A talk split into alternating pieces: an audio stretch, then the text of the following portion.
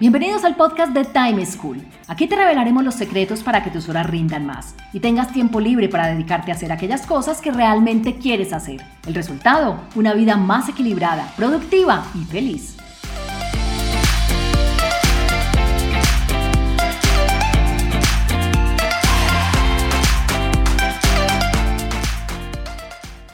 Hola, soy Juan Pablo Lema, un inquieto por la productividad y un estudioso del manejo del tiempo. Bienvenidos a un nuevo capítulo del podcast de Time School. Antes de empezar, quiero pedirte un favor.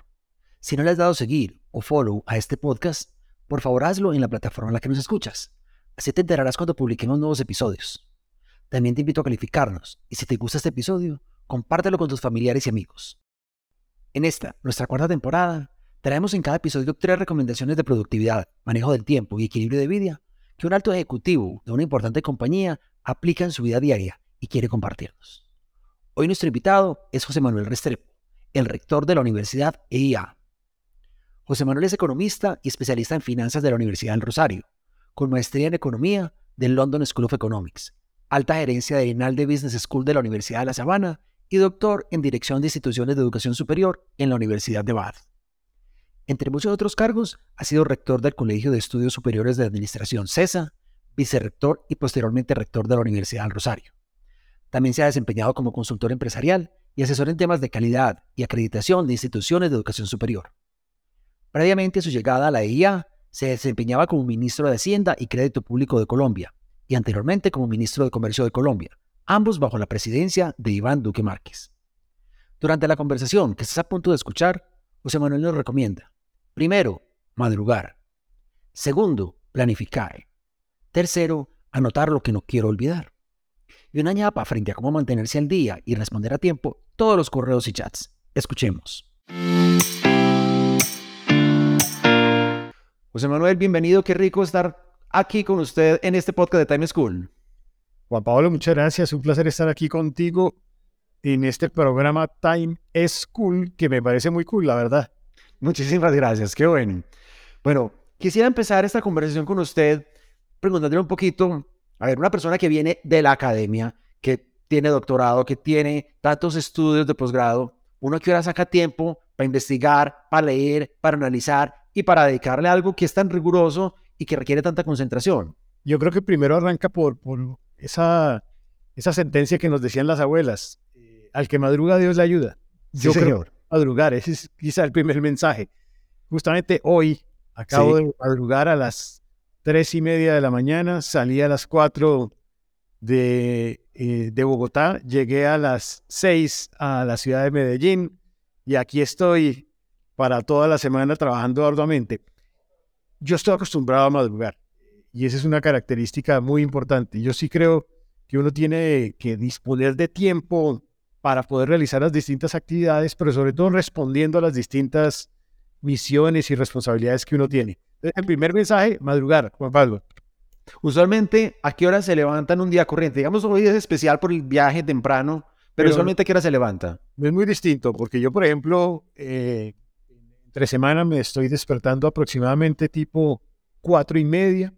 Estoy saliendo cinco y diez del poblado, llego a las cinco y media, cinco y cuarenta a la EA. Eh, y, y, eso significa que estoy desde muy temprano en la mañana. ¿Sabes por qué? Porque es que uno en la madrugada, pues nadie lo está molestando, nadie lo está llamando y uno puede pensar. Es muy importante tener tiempo para pensar. Cuando uno no tiene tiempo para pensar, sino que está en el día a día y ya llega y ya está abrumado por las circunstancias, yo sí creo que se pierde un momento muy importante para la vida. Y este momento de la mañana que aprovecha para aislarse dado que no hay interrupciones, que no hay llamadas, que no hay interacción, más o menos hasta qué momento va, o apaga el celular, o no lo prende, o se conecta rápidamente con redes sociales. ¿Cómo es ese ritmo en la mañana? No, al contrario, yo estoy conectado con redes sociales desde muy temprano. Yo manejo LinkedIn, yo manejo Instagram, yo manejo eh, Twitter, eh, yo manejo Facebook. Yo los manejo directamente, o sea, eso yo no lo delego en nadie. Incluso cuando era funcionario público, realmente la mayoría de, eso, de esas actividades las manejaba yo directamente.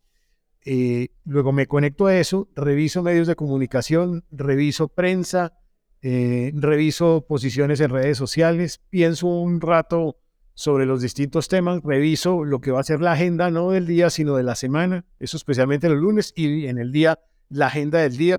Por ejemplo, los martes estoy haciendo clase a mis estudiantes desde las 6 de la mañana, entonces yo reviso lo que voy a compartir con ellos, cómo voy a seguir el orden metódico de la clase, para más o menos uno tener pues un, ejercicio de planificación. Y en todo esto, ¿en qué momento entra entonces la investigación? ¿En qué momento entra el estudiar, el analizar, el temas más concentración? Porque aquí veo pues muy, mucho ajetreo del día a día, claro, de planificación, pero ¿a qué horas saco para poderme leer un paper, para escribir?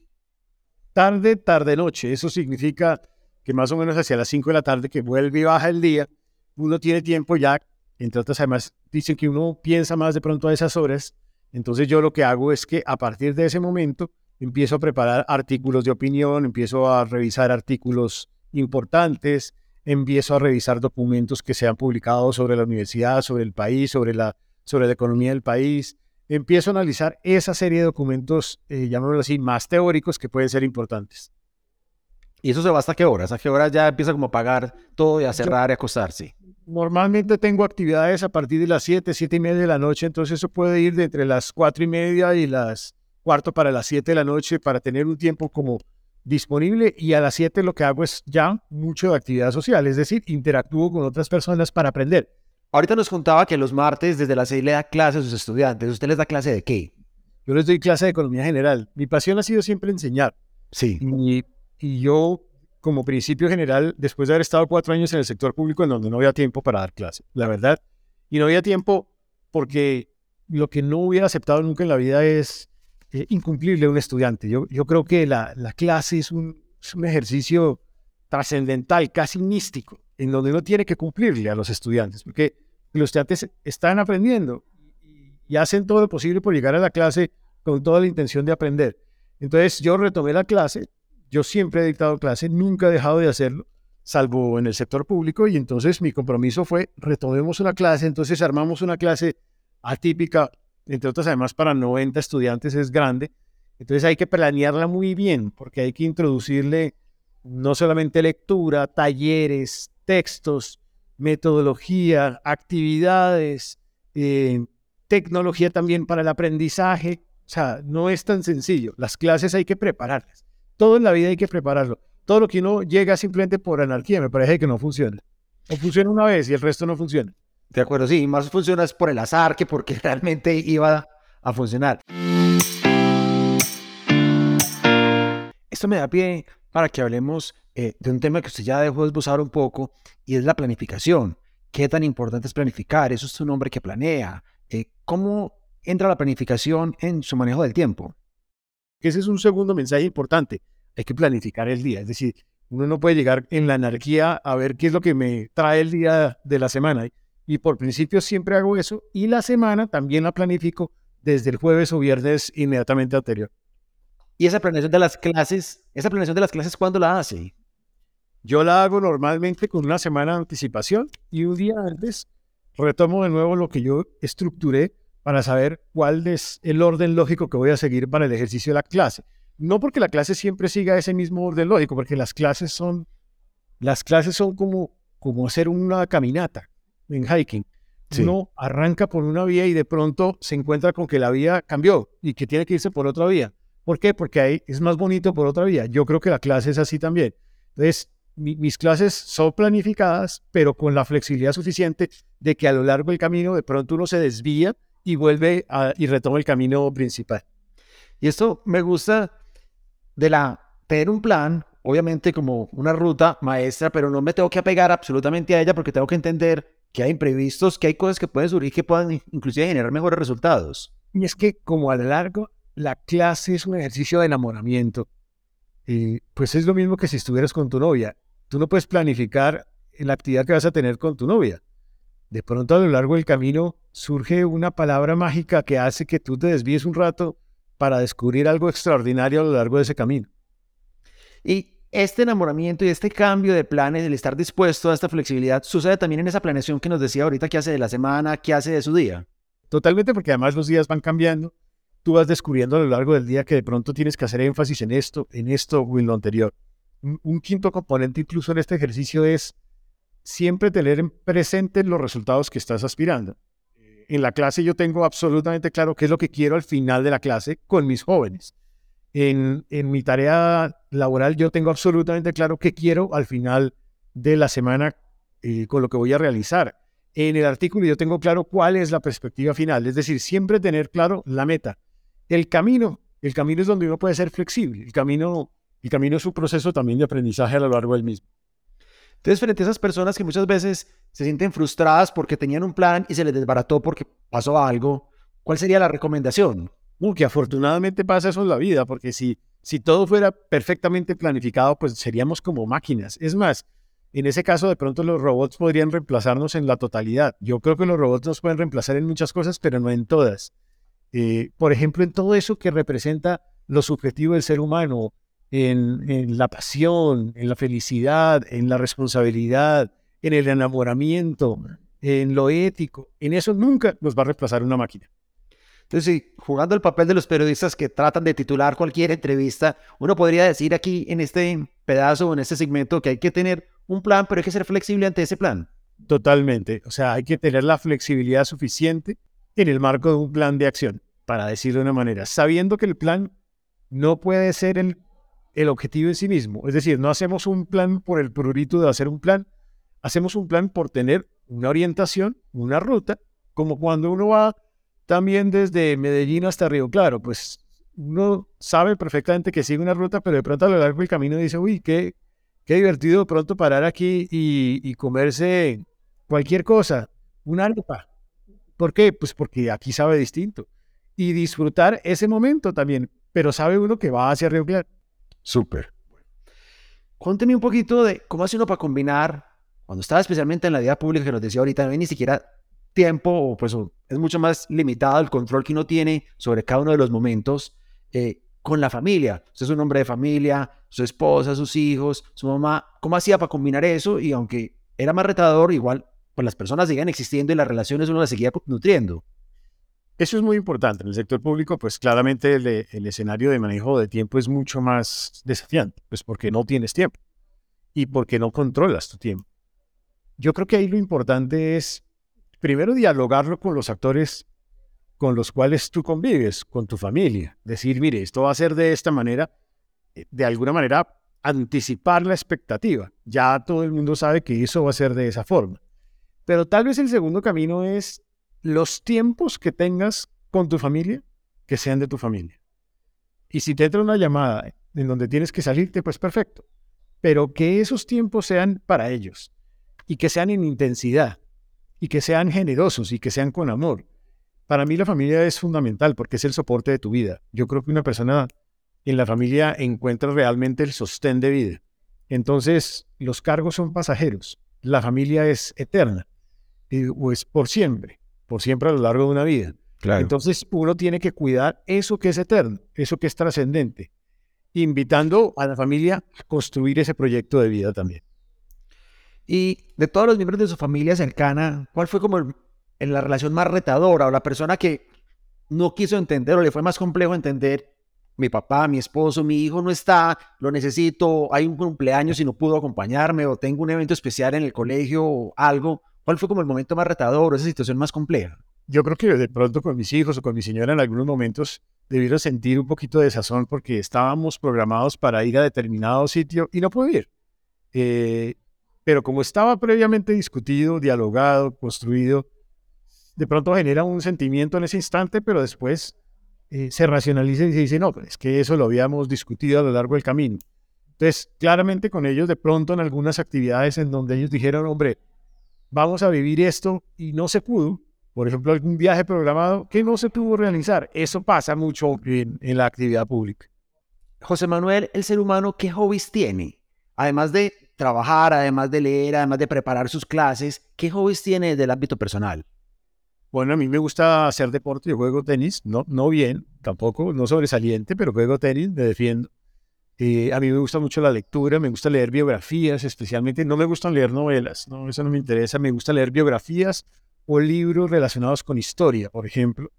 A mí me gusta, o geografía también, a mí me gusta también eh, ver cine, me parece divertido ver cine, me parece que puede ser atractivo disfrutar ese momento. Se me olvidan todas las películas, es decir, yo a veces veo una película y como a la media hora digo, uy, yo tal vez vi esta película ¿Por qué? Porque también uno, uno tiene un cerebro que en donde le caben muchas cosas, pero hay, hay cosas que no le caben, todas no le van a caber. Entonces yo creo que mi cerebro rechaza lo que es pasajero, pero lo disfruto, eso que es pasajero.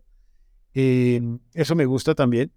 Eh, a mí me gusta estar en familia, eh, a mí me gusta compartir con mis hijos o con mi señora. soy una persona espiritual, entonces comparto con ellos fines de semana, domingos, voy a misa con ellos. Me parece que construimos una familia bonita. comparto con los demás, me gusta salir a hacer acciones en beneficio de los demás, de los más vulnerables, de los que no tienen las mismas oportunidades que nosotros tenemos. Eso también me gusta. Luego, yo, yo creo que uno de la vida tiene que tratar de lograr un equilibrio entre pues, esas distintas facetas, la personal, la familiar y la profesional. ¿Y a qué horas juega tenis, por ejemplo? Los sábados. Y los sábados juego tenis. En algunas oportunidades, antes jugaba más, pues en se jugaba menos. Me gusta jugar los sábados en la mañana, efectivamente. Y me gusta caminar, ¿sabes?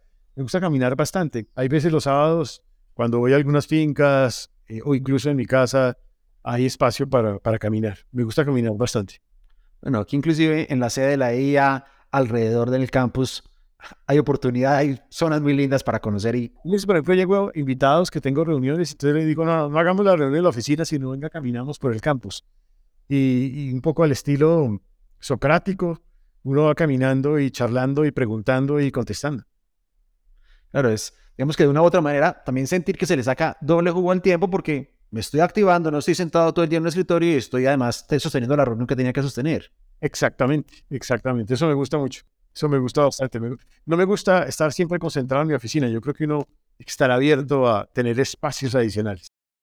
En esta labor de, no solo de rector, sino de docente, de mentor, de acompañante de estudiantes, eh, si les quisiera dar un mensaje a estudiantes, hablemos de estudiantes de pregrado que están en su primer, segundo, tercer año de carrera, que muchas veces dicen que se sienten agobiados o que a qué edad voy a estudiar tantos exámenes o que tengo muchas cosas. Eh, ¿Qué les diría usted? Lo primero es que cualquier actividad que hagan, la hagan con la convicción de que tienen que ser felices en esa actividad. Es decir, lo que uno no puede es ver las actividades como una carga, como una problemática, porque uno en la vida tiene que disfrutar cada momento. Si uno no está disfrutando esos momentos, yo creo que pues tiene que repensarse si esos son los espacios que quiere vivir. Segundo, entender que en la vida, pues, pues hay veces se necesita cierto nivel, llamémoslo así, de sacrificio para obtener un resultado. Es decir, ese sacrificio existe, pero ese sacrificio también hay que disfrutar. Ese tiempo dedicado a alguna actividad hay que disfrutar. Yo creo que ese es un segundo, un segundo mensaje importante. Lo tercero es que al final del camino lo que uno debe buscar es entender que todo lo que uno está viviendo tiene, tiene que tener una razón de ser. Eh, y esa razón de ser, pues significa que tiene que trascender. Pues estamos haciendo este esfuerzo es porque al final del mismo vamos a ser profesionales y vamos a ser profesionales que van a, vamos a contribuir al país de esta u otra manera o a la región de esta o de otra manera. Y lo, y lo cuarto es un gran sentido de coherencia, es decir, eh, ser coherente entre lo que se dice, lo que se hace, lo que se piensa, lo que se escribe, lo que se vive. Yo creo que eso es muy importante también en la vida. Digamos que de una u otra manera vuelve y nos conecta con el tema de, hay un plan, pero lo importante es tener ese norte claro. Igual, si yo tengo mi norte es ser profesional en X o Y carrera, quiero trascender en el mundo y entender que eso es un parte del camino. Yo en eso, a mí me gusta mucho el, el poema de Ítaca, de, un poeta y escritor, además literato griego reciente, eh, que dice, y, me parece que es muy valioso, que Ítaca es el, la meta, pero, pero la meta no es el objetivo en sí mismo. El objetivo es el camino. Hay que disfrutar el camino a Ítaca. Y al final, cuando ya esté cerca de Ítaca, de pronto uno dirá, pero ¿y cuál era, cuál era la meta? Pues es que la meta fue disfrutar el camino, porque el camino es lo que te da la alegría de vida. Sí, que muchas veces nos enfocamos en que no puedo disfrutar esto y estoy pensando en que el disfrute voy a tomar un viaje a la costa en carro, pues venga que el disfrute es pasar por cada uno de los pueblos, los paisajes, las paradas que puedo hacer y no simplemente llegar a las 10 o 12 horas. Exactamente, porque muchas veces nos quedamos en la meta, en el objetivo final. Entonces, por ejemplo, mucha gente dice, no, es que yo, yo quisiera esto. Y nos damos cuenta que al final de pronto ni siquiera logramos ese resultado. Entonces seríamos hombres o mujeres frustrados en la vida. Yo creo que en la vida hay que disfrutar cada momento y disfrutar el camino. Y el camino es lo que realmente vale y cuenta. ¿Y cuál sería una tercera recomendación, una tercera clave, un tercer mensaje que le podemos dejar a los oyentes de nuestro podcast frente a las buenas prácticas, los hábitos, eh, lo que hace José Manuel en el manejo diario de su tiempo? El tercer mensaje en esto es aprender de todas las personas con las cuales tú interactúas. Yo creo que todos tienen algo para ofrecerte en este proceso de aprendizaje. Toda experiencia es una experiencia de aprendizaje y en toda ella hay que capitalizarla. Entonces, por ejemplo, a lo largo de la jornada del día, si surge una idea que me dice, hombre, esa idea puede ser interesante para un artículo, esa idea puede ser interesante para un proyecto, inmediatamente la anoto en blog de notas de esos que uno tiene en el celular y la dejo ahí pendiente. Eh, de tal manera que en un momento determinado uno pueda usarla para un artículo de opinión, uno puede usarla para una propuesta, para una política, para una eh, iniciativa, para una estrategia. Yo creo que eso sí es muy importante, el tener permanentemente grabando esas buenas ideas que van surgiendo a, lo largo del camino, porque si no se te olvidan. Claro, en lugar de dejarlo al azar, de me tengo que acordar de esto, usted tiene un blogcito ahí en su celular. Sí, y yo uso mucho papeles, entonces en los papeles voy anotando eh, y hago como una especie de, estructura lógica gráfica en donde yo digo, bueno, este es el tema de hoy, estos son los asuntos que hay que considerar. Entonces yo, yo llevo como una serie de papeles también escritos a mano, algunos otros en ese blog de notas electrónico, eh, luego estoy permanentemente conectado. Si surge un tema que puede ser interesante, por ejemplo, me encontré una vez con un artículo del diario El País en, una, en un tema puntual, inmediatamente lo saco y lo guardo. Eh, lo guardo también para el futuro, porque en el futuro seguramente lo va a necesitar. Y, si, y si se te olvida, después no te vas a acordar de eso, es imposible. Correcto. Ahorita hablaba un poquito de las películas y que muchas veces yo lo llamaría hacia una meditación. Mientras que estoy en la película, quizás no estoy tan conectado, pero sí estoy aprovechando para pensar, para disfrutar y para conectarme conmigo mismo. Podríamos hacer esto como una meditación pasiva. Sí, las películas son espacios también para aprender, para disfrutar y para disfrutar a cortísimo plazo, pues porque evidentemente se disfruta en una buena serie también de Netflix, también se disfruta. Eh, yo suelo disfrutar ese tipo de series también. Eh, pero sí, yo creo que son espacios, todos los espacios en el fondo son espacios para meditar sobre lo que estás pensando y reflexionando. Y hay veces surgen extraordinarias ideas en esos momentos. Por ejemplo, a mí me surgen muy buenas ideas montado en un avión. Yo no sé si es que la mente se libera un poquito eh, o la mente está con mayor oxigenación y entonces uno está más, eh, llamémoslo, más, en el fondo es más inteligente, si se quiere, en el aire. Sí. Entonces, esos momentos para mí son muy valiosos. Yo anoto muchas cosas estando en un vuelo, en el aire. Yo no sé si por qué, pero para mí son momentos de lucidez. También son momentos de lucidez en las madrugadas. Hay veces me surgen muchos momentos de lucidez hombre, yo debería decir esto con esta línea de argumentación de esta manera. Y lo que hago inmediatamente es que lo anoto porque, porque de pronto a lo largo del día sí se me olvida. José Manuel, muchísimas gracias por esta entrevista tan interesante, todas estas prácticas y digamos que realmente es contar qué hace y cómo lo hace eh, una persona con un nivel de ocupación, con un nivel de eh, cargos tan importantes como los que usted ha tenido que yo creo que pues no solo los estudiantes de la IA, sino todos los oyentes del podcast le pueden servir para poner en práctica, sí, entender esos principios detrás de los hábitos y comportamientos que usted nos compartió. Y yo una cosa importante, por lo que también le iba a decir, que es importante decirlo, nunca, esa es mi, mi experiencia personal, nunca dejar de contestar ni dejar cosas pendientes en la medida de lo posible. Si yo hoy te muestro mi celular, no hay un solo chat no contestado. Dejo abiertos los tres o cuatro donde tengo todavía pendientes, pero contestado. Y la contestación es, hombre, estoy revisando eso, eh, déjame, lo analizo y te contesto. Pero son tres o cuatro. Mi, mail, por ejemplo. Sí. Mail no tiene eh, nada dejado de contestar. En este momento está todo contestado. Eh, de la misma manera, y yo creo que sí es muy importante, es esa es mi manera de ser, mi, estilo es mi bandeja de entrada, por ejemplo, en los, en los mails. Hay muchas personas que tienen una bandeja de entrada infinita, ¿no? infinita, sí. En negro y otros que están en blanco. Yo odio eso, no lo puedo aceptar. O sea, no iría con mi mentalidad. Entonces, solamente están en mi bandeja de entrada los mails sobre los cuales todavía tengo un pendiente para responder o para actuar. El resto ya están en, borrador o en borrados. Eh, mi señora le da risa porque también mis chats, todo lo que pasó, pasó. Yo no guardo chats. O sea, los chats lo, lo hablamos, lo discutimos y pasó. Hay gente que guarda los chats, entonces tiene un millón de chats sin abrir o abiertos en, en, su carpeta, pero pues ese es mi estilo y simplemente es mi estilo. A otros no les gustará, ese es mi estilo. Claro, pero la dificultad que genera el tener toda esa cantidad de mensajes abiertos sin abrir, leídos por leer, respondidos y sin responder es que genera una confusión mental y usted al final no sabe en qué, dónde está, si lo hizo, si no lo hizo. Pues ah, por eso, a mí me enloquece eso, entonces yo por eso no, no lo puedo aceptar, la verdad. Bueno, una muy buena práctica porque mucha gente dice, es que no he tenido tiempo de responderte, es que no he podido ver el correo, es que no he podido ver el chat. Y una persona con una opinión como usted dice, y yo vivo al día con esto, o sea, sí se puede. Exactamente. Bueno, señor, muchísimas gracias por su participación, por su generosidad, por compartir todo esto. Muchas gracias y un placer estar aquí en Time School.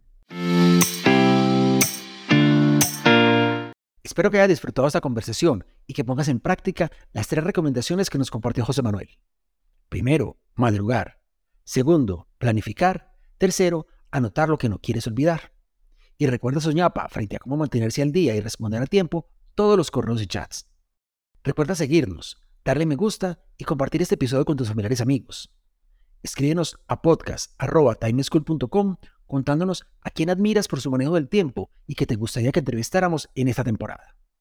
Te espero en un próximo capítulo del mejor podcast de productividad y manejo del tiempo, Time School. Chao. Encontrémonos en un próximo capítulo con una nueva situación y más recomendaciones para que seas más productivo y feliz. Recuerda enviarnos los audios con tus preguntas, dudas e inquietudes al WhatsApp en Colombia 321-700-4810 por correo electrónico a podcast.timeschool.com.